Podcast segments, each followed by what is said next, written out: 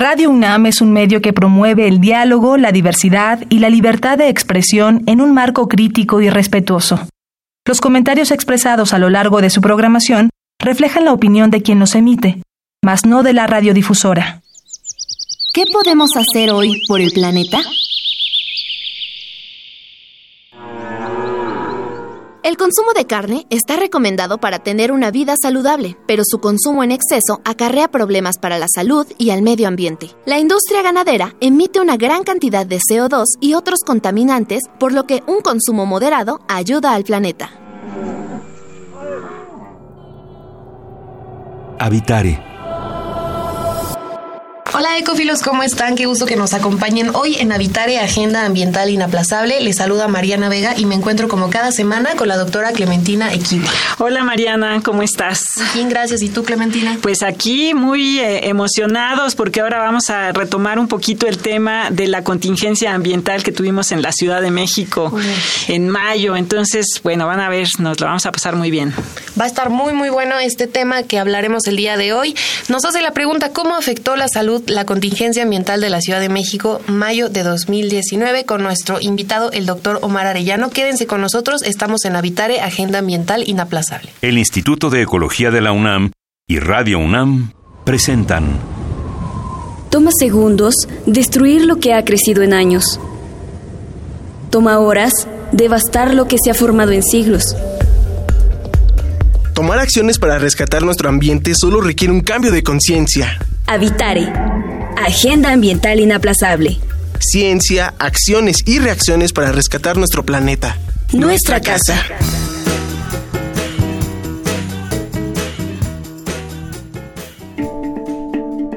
Ecoefemérides. 1 de noviembre, Día Mundial de la Ecología.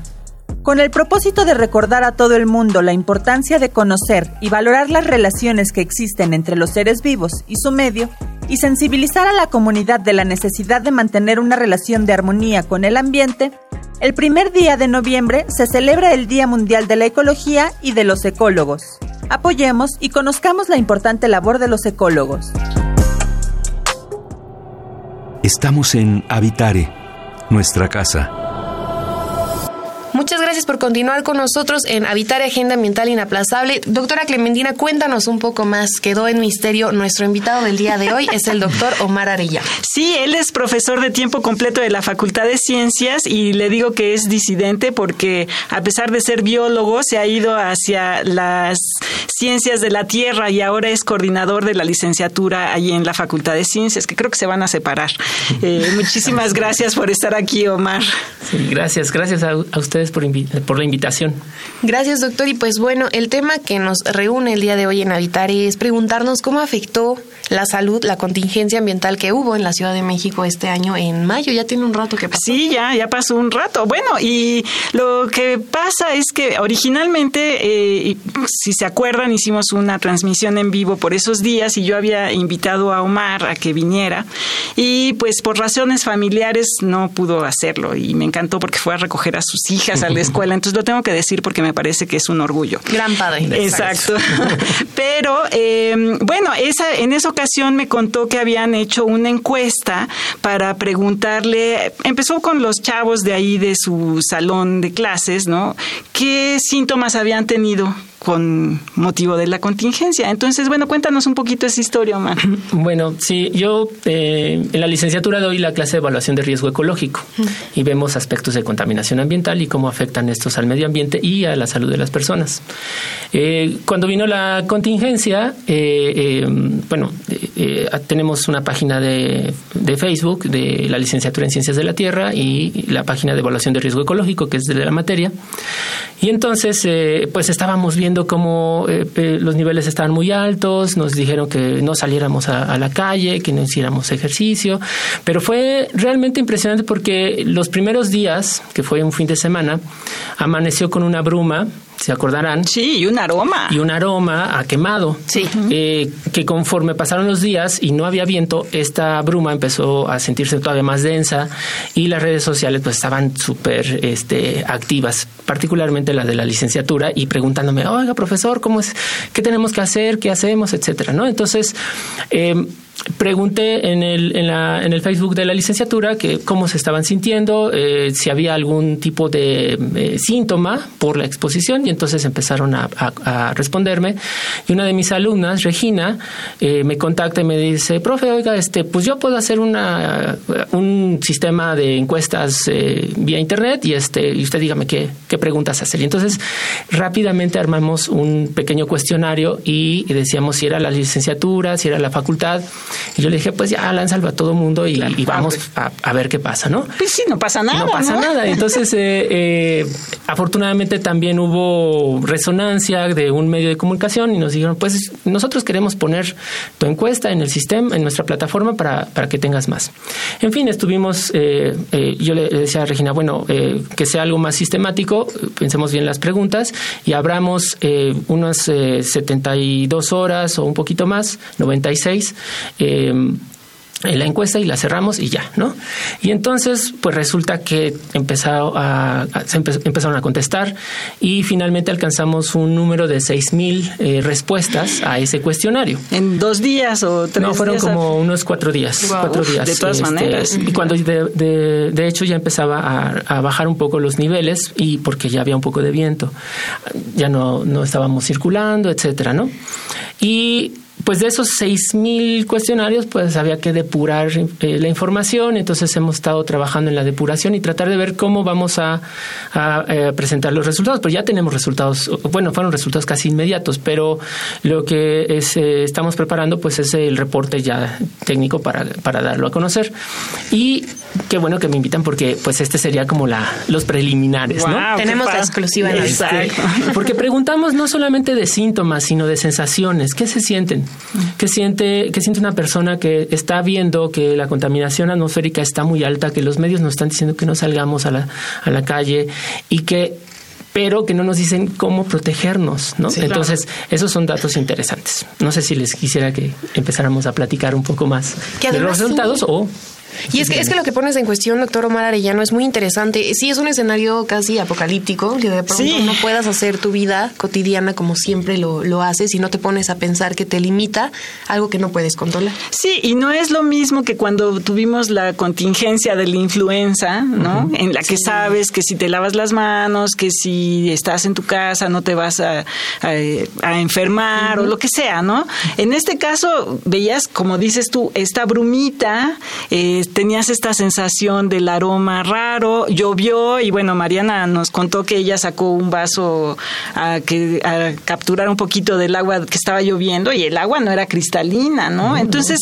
son todas estas sensaciones, como dices, es novedoso, es raro y, no sabes qué hacer porque las autoridades tampoco tenían mucha noción de qué hacer. O sea, echaron a andar los protocolos que existen cuando es una contaminación, cuando ocurre, por ejemplo, eh, los niveles de contaminación se disparan en invierno, cuando hay inversión térmica. Claro. entonces, pues obvio, ya se tiene ciertos protocolos para ese caso, pero esto era inusual, totalmente inusual, una contingencia fuera de lo común causado por, eh, por una contaminación externa, que es el, el, bosque que se estaba quemando. Claro. Y, este, y bueno, ahorita estaba acordándome de las imágenes recientes de, de Brasil. De, Exacto, y ellos estaban teniendo el mismo además oscureció el, o sea, son situaciones que estamos empezando a vivirlas y que realmente creo que incluso nos superan, ¿no? Porque no son, son, son eventuales, son, son muy nuevas, entonces no sabemos cómo reaccionar. Exacto, y, y, la solución, que igual más adelante lo platicamos un poco más, pero mucho va a estar en reforestar y en restaurar la vegetación de muchos de los ecosistemas, incluso dentro de la ciudad, que lo platicamos en esa ocasión aquí en Habitare, ¿no? De volver a poner árboles de buen tamaño, eh, asegurarnos de que lleguen a la etapa adulta para que hagan su función de retener partículas como las que se vivieron en ese en esos meses, en esas semanas, esos días. Sí, sin duda alguna eso es parte de las soluciones que va a haber. Me interesaría mucho, doctor Omar Arellano, que nos cuentes de los resultados de lo que han ido observando hasta el momento, pero sobre todo tú estudiando un tema tan complejo que es el riesgo, ubícanos un poco a los ecófilos que nos escuchan. ¿Es riesgo entendido a tu salud o qué otra noción puede entrar en este, bueno, este punto? riesgo es una, un concepto que tiene que ver con la probabilidad de un evento que cause algún tipo de daño. En este caso puede ser un daño a la salud, puede ser un daño al ambiente, ecosistema, ¿no? Desde ese punto de vista, es decir, solamente es la probabilidad de que ocurra ese síntoma a causa de un factor. Eh, y no estamos todavía hablando de, por ejemplo, de, daño o peligrosidad, ¿no? Sino estamos en esta parte en la que podemos tener escenarios. Es posible, ¿no? Es posible, ¿no? Y, y, desde ahí lo, lo, vemos. Y eso nos permite a nosotros eh, hacer escenarios eh, catastróficos o no catastróficos o ideales y, e ir ajustando protocolos de acción, eh, políticas públicas, acciones de remediación, etcétera. desde la parte de ciencias ambientales sería como lo que como vemos el riesgo, ¿no? al mismo tiempo Mm, eh, eh, nos, eh, em, ¿cómo te diré? Em, tomamos la base de la teoría del riesgo y de la construcción social del riesgo, es decir, todas las situaciones en las cuales nosotros nos exponemos a eventos que nos causan un daño. Baker habla mucho de esto, ¿no? De que somos una, una, una, mm, sociedad, una sociedad en riesgo que hemos ido construyendo nuestros propios riesgos y que eso nos lleva a este, ir tratando de apalear un poco los efectos, pero no terminamos, ¿no? Nuestra modernidad nos ha llevado a esta situación. Claro. Y esta situación de la contaminación atmosférica en las ciudades, pues, es parte de la construcción social del riesgo. Claro, sí, sí, sí y tenemos que estar atentos a, a este tipo de cosas, pero como dices, tenemos que tener información que viene de muchas parte, áreas del conocimiento para construir algo posible, que no estamos seguros de si realmente pueda suceder, pero que puede suceder. Entonces, esa es una concepción un poco compleja de la ciencia, pero que es importante porque te permite planear de alguna manera cómo proteger a tu población. Y que parte de esa información que es vital puede venir de ejercicios como el que está haciendo el doctor Omar Arellano con esta encuesta, ¿no? ¿Cuál es la intención principal, doctor, o los resultados que esperan ver al, con, con bueno, los eh, fueron preguntas muy sencillas, pero con pero con opciones para no tenerlas abiertas. Por ejemplo, era qué síntomas físicos eh, estás sintiendo en este momento, cómo te sientes actualmente, cuáles son tus propuestas para mejorar eh, esta situación, ¿no? Como tres con muchas eh, opciones en las que era rápidamente una persona tardaba alrededor de unos eh, tal vez 10 segundos en contestarlo, ¿no? Y bueno, de los seis, de las 6.000 eh, eh, encuestas, bueno, eh, cuestionarios que, contestaron, por ejemplo, y, ya lo sabemos, hay muchos estudios respecto a qué, cuáles son los efectos y síntomas que, se, que causa la contaminación atmosférica. Por la parte médica, ¿no? Por la parte médica, claro. Sí. y, pero la más superficial, ¿no? Es decir, la que, la que la gente siente. Y entonces teníamos, por ejemplo, que alrededor de 4.000 personas respondieron que tenían irritación en los ojos, 269 dolor en la cabeza, 817 eh, congestión nasal, eh, 296 eh, es algo que me que fue un poco raro, es visión borrosa, por ejemplo. Ah, qué raro. O sea, un grupo de personas eh, respondieron a eso. Y hay eh, otro tipo de cosas, ¿no? Por ejemplo, conjuntivitis, arritmias, ardor en la piel, fatiga, flemas, ¿no? Es, Hijo, arritmias, está, arritmias. y es que la contaminación, que esta contaminación atmosférica que tuvimos se debió a partículas suspendidas de, 10, 10 pm y 2.5 y otras partículas más grandes. Y es interesante que quedarnos por, en el, por este momento en esto, porque eh, ya después veremos las acciones que hay, como dice el doctor Omar Arellano, que nada más se ponen de moda, porque obviamente nos da miedo ver ese escenario y saber que vamos a morir como ratas en un laboratorio que es esta ciudad. Sí, ¿no? eso te sientes, claro. Exacto. Vamos a escuchar ahora Cambio Climático y regresamos en Habitare, Agenda Ambiental Inaplazable. Cambio Climático. El cambio climático no es un invento ni una teoría conspirativa creada por terribles villanos para obligarnos a separar nuestra basura. Es algo real y cuyas consecuencias se han vuelto parte de nuestra vida diaria. Por ello, es primordial que actuemos en conjunto para tratar de frenarlo antes de que sea demasiado tarde. Y cuando digo actuemos, me refiero a todos, desde los más pequeñitos hasta los más grandes. Por eso queremos dedicar este espacio a contarte cómo hablar con los niños sobre el cambio climático. Lo principal es informarnos, leer acerca del tema y comprender para después poder transmitir este conocimiento. Debemos hablarles a los niños de los daños que ocasionamos con nuestras acciones, pero sin llenarlos de preocupación. Es importante utilizar un lenguaje claro y adecuado para su edad. Los niños usan todo el tiempo su imaginación, por lo que a algunos les es más fácil entender una información cuando se las contamos por medio de una historia. Puedes intentar crear un cuento en el que el protagonista sea la Tierra, que se encuentra enferma por causa de unos gases malignos. Existe una gran variedad de libros y cuentos para todas las edades en los que se habla del tema. Puede ser una gran opción para crear el hábito de la lectura al mismo tiempo que generamos conciencia. También podemos apoyarnos en la tecnología, buscando videos en Internet que los ayuden a aprender sobre ecosistemas y animales con los que no tienen contacto en su vida diaria. Lo más importante de todo es incluir a los niños en nuestros hábitos ecológicos, enseñarles a separar la basura, ahorrar agua, plantar y cuidar un árbol, cargar nuestra botella con agua y usar menos bolsas de plástico. Dejemos de decir que los niños son el futuro del mundo. El futuro somos todos y el momento de actuar es ahora. Estamos en Habitare, nuestra casa. Gracias por seguir con nosotros en Habitare, Agenda Ambiental Inaplazable. El día de hoy estamos hablando de cómo afectó la salud la contingencia ambiental de la Ciudad de México que hubo este año en el mes de mayo, con nuestro invitado, el doctor Omar Arellano. Pero más allá de cómo afectó en la salud, Clementina, ¿qué otras implicaciones tiene en la sociedad? Bueno, sí, ahorita lo que decíamos previo al corte, esta sensación de impotencia de la gente, ¿no? Que quiere hacer algo y, van con todo esta, este ánimo de, sembrar plantas a diestra y siniestra, que bueno, cuando ven que la realidad es no es así, ¿no? Que no puedes agarrar y aventar semillas ah, por todo el mundo para que todos te garanticen que van a germinar y van a llegar a la etapa adulta, pues hay que hacer eh, otras cosas, ¿no? Y, de alguna manera aprovechar esta inercia que lleva la gente. Tú eh, comentábamos antes, ¿no? Eh, Omar, bueno, pues es que como que la gente, bueno, ya pasó y pues ya se la toman con calma, ¿no? Pues sí, y creo que lo relevante es que, que entre otras cosas, la, mm, lo que expresa la gente, al menos en este ejercicio, lo que expresó, nos permite también pensar que no es suficiente, por ejemplo, un plan de acción para reducir la contaminación atmosférica de manera en que los autos no, no circulen o que se mejoren las gasolinas o etcétera, ¿no? Sino que al mismo tiempo tú necesitas atender a las personas es decir, si las personas te están diciendo, estoy sintiendo tristeza, depresión, estrés, este, había otra eh, impotencia, frustración, em, creo que también es muy importante tomar en, cuenta eh, la parte psicológica en los momentos de, crisis. Claro. Que eso no se atiende. O sea, ¿cómo atendemos una situación de crisis eh, en una sociedad? Eh, en crisis psicológica donde se están expresando y esos canales no existen. Podemos tratar de mejorar las gasolinas y puede llegar un tiempo en que a lo mejor se reduzcan las, emisiones, claro, y las leyes. y las leyes y, las normas, etcétera. Pero eso va a tomar tiempo. También se necesitan acciones inmediatas.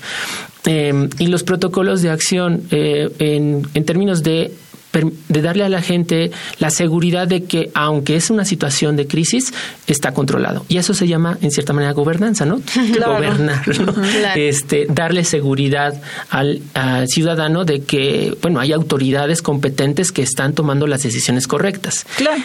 ¿No? Sí, sí. En, una, en, una, en un país civilizado eso es lo que esperaríamos. Pues sí, y bueno, yo iba a pensar, eh, a mencionar un poco lo que sucedió con la contingencia o con, el incidente de la, de la influenza en 2009, creo que fue, que pues sí, de cierta manera veías y salía en la televisión tu autoridad y te decía, estamos haciendo esto, por favor, sigan cooperando con esto. Lo que pasa es que efectivamente en, en el caso de la influenza podías decir muy específicamente específicamente qué hacer, mm. pero aquí no le puedes decir a la gente, pues, este, echa aire comprimido a ver si se va, o no, no, o sea, las soluciones serían como muy absurdas. Entonces, yo creo que también eso pasó, ¿no? Sorprendió a las autoridades. La sorprendió. Y por el otro lado es esta, estas respuestas de, mm, de síntomas que se agudizan pues, si tienes una enfermedad previa y que no sabes a dónde ir. A lo mejor hay personas que tienen el seguro social lo el ISTE,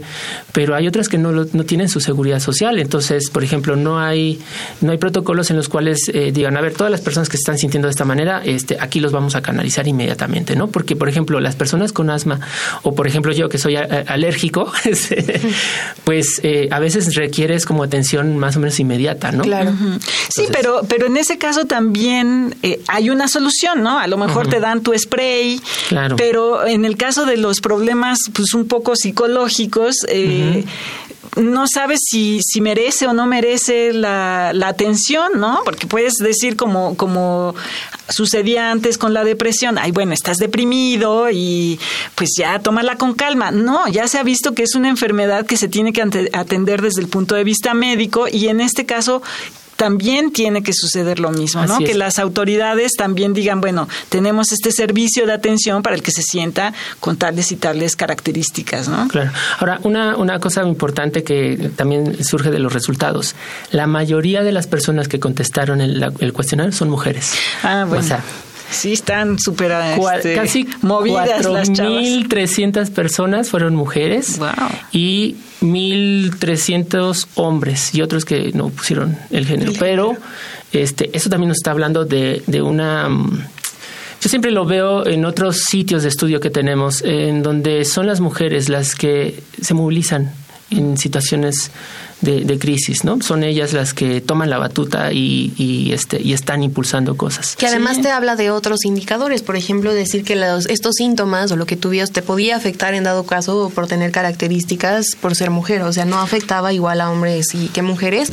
También, o sea, no negando que estaban más activas participando. Sí, sí, pero también puede ser la, la manera de percibir la situación, ¿no? A lo mejor los hombres, por esta educación también tradicional que, que seguimos teniendo, todo está bien, Todo está bien, este, los hombres no sentimos molestias. En cambio, en el caso de las mujeres sí sucede al revés, ¿no? O sea, te sientes mal, pues vas con el médico. Claro, al final del día yo recuerdo ahora con todo lo que estamos charlando de las imágenes que había en redes sociales que ponían Beijing en China con Ciudad de México y que era idéntico. Ahora sí que encuentra las 10 diferencias, ¿no? Hay que hablar un poco sobre justo los efectos, pero también quiénes están poniendo atención en este tema, porque ahora llama la atención que nuestro invitado, el doctor Omar Arellano, sea biólogo y se esté metiendo en estas cosas que tienen que ver con mucho más, ¿no? Entonces quédense con nosotros, vamos a escuchar la biodiversidad y yo y continuamos, Clementina. Me parece muy bien, quédense. La biodiversidad y yo.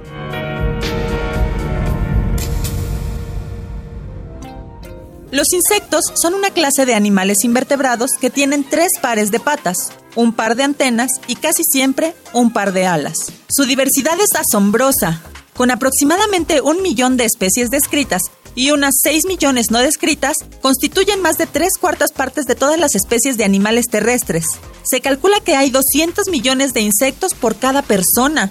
Los insectos cumplen funciones esenciales en los ecosistemas. Limpian y descomponen la materia orgánica. Son el alimento de aves, anfibios y peces que a su vez son el alimento de otros animales y son necesarios para la polinización de todas las flores. De todas las flores. Lamentablemente, diversos estudios indican una dramática tasa de disminución en insectos en todo el mundo. Actualmente, 41% de las especies de insectos están en peligro de extinción, sobre todo abejas, polillas, mariposas y escarabajos. Su extinción provocaría reacciones en cascada en los ecosistemas, extinguiéndose una gran cantidad de otros animales y casi todas las plantas con flores. Un 70% de los vegetales y frutos que comemos dependen de la polinización por insectos. Las principales causas de esta disminución de especies son, en orden de importancia, la pérdida de hábitat por la agricultura y urbanización intensiva, la contaminación por pesticidas y fertilizantes sintéticos, la introducción de especies y patógenos y el cambio climático. ¿Qué podemos hacer? Aprender sobre su importancia, así como preservar y restaurar su hábitat junto con una reducción drástica del uso de insecticidas y fungicidas, especialmente en áreas agrícolas, es la forma más efectiva para frenar su extinción.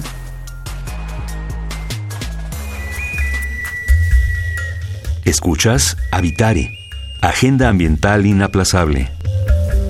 Gracias por seguir con nosotros. El tema de hoy estamos platicando de cómo afectó la salud, pero sobre todo cómo afectó en general la cuestión de la, de la contaminación y la contingencia ambiental en Ciudad de México en mayo de 2019.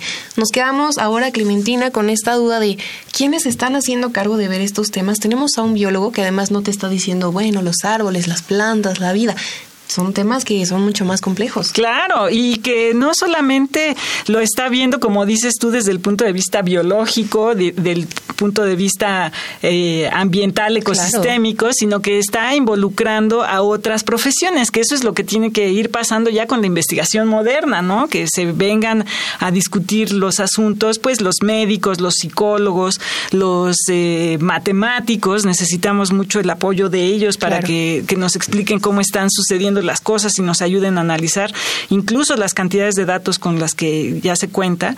Y eh, pues el papel de sociólogos como tú, Mariana, ¿no? Entonces es, a mí me parece que es pues muy alentador porque los chavos se ponen las pilas, están eh, discutiéndolos ya pues mucho más de tú a tú con muchas ciencias más. Entonces me parece padrísimo. Claro que sí. Cuéntanos, por favor, doctor Omar Arellano, cuál ha sido tu experiencia, pero sobre todo, ¿qué es lo que tú más rescatas de todo este trabajo, que no es nada fácil, al contrario, hacer es el reconocimiento de que tomes la batuta en esto?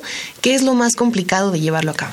Bueno, eh, pues creo que complicado no lo es. Yo siempre he pensado que eh, las cosas no hay que pensarlas mucho, no hay que pensarlas mucho, hay que hacerlas, ¿no? Claro, sí. hay, que hay, que tomar la decisión y hacerlas.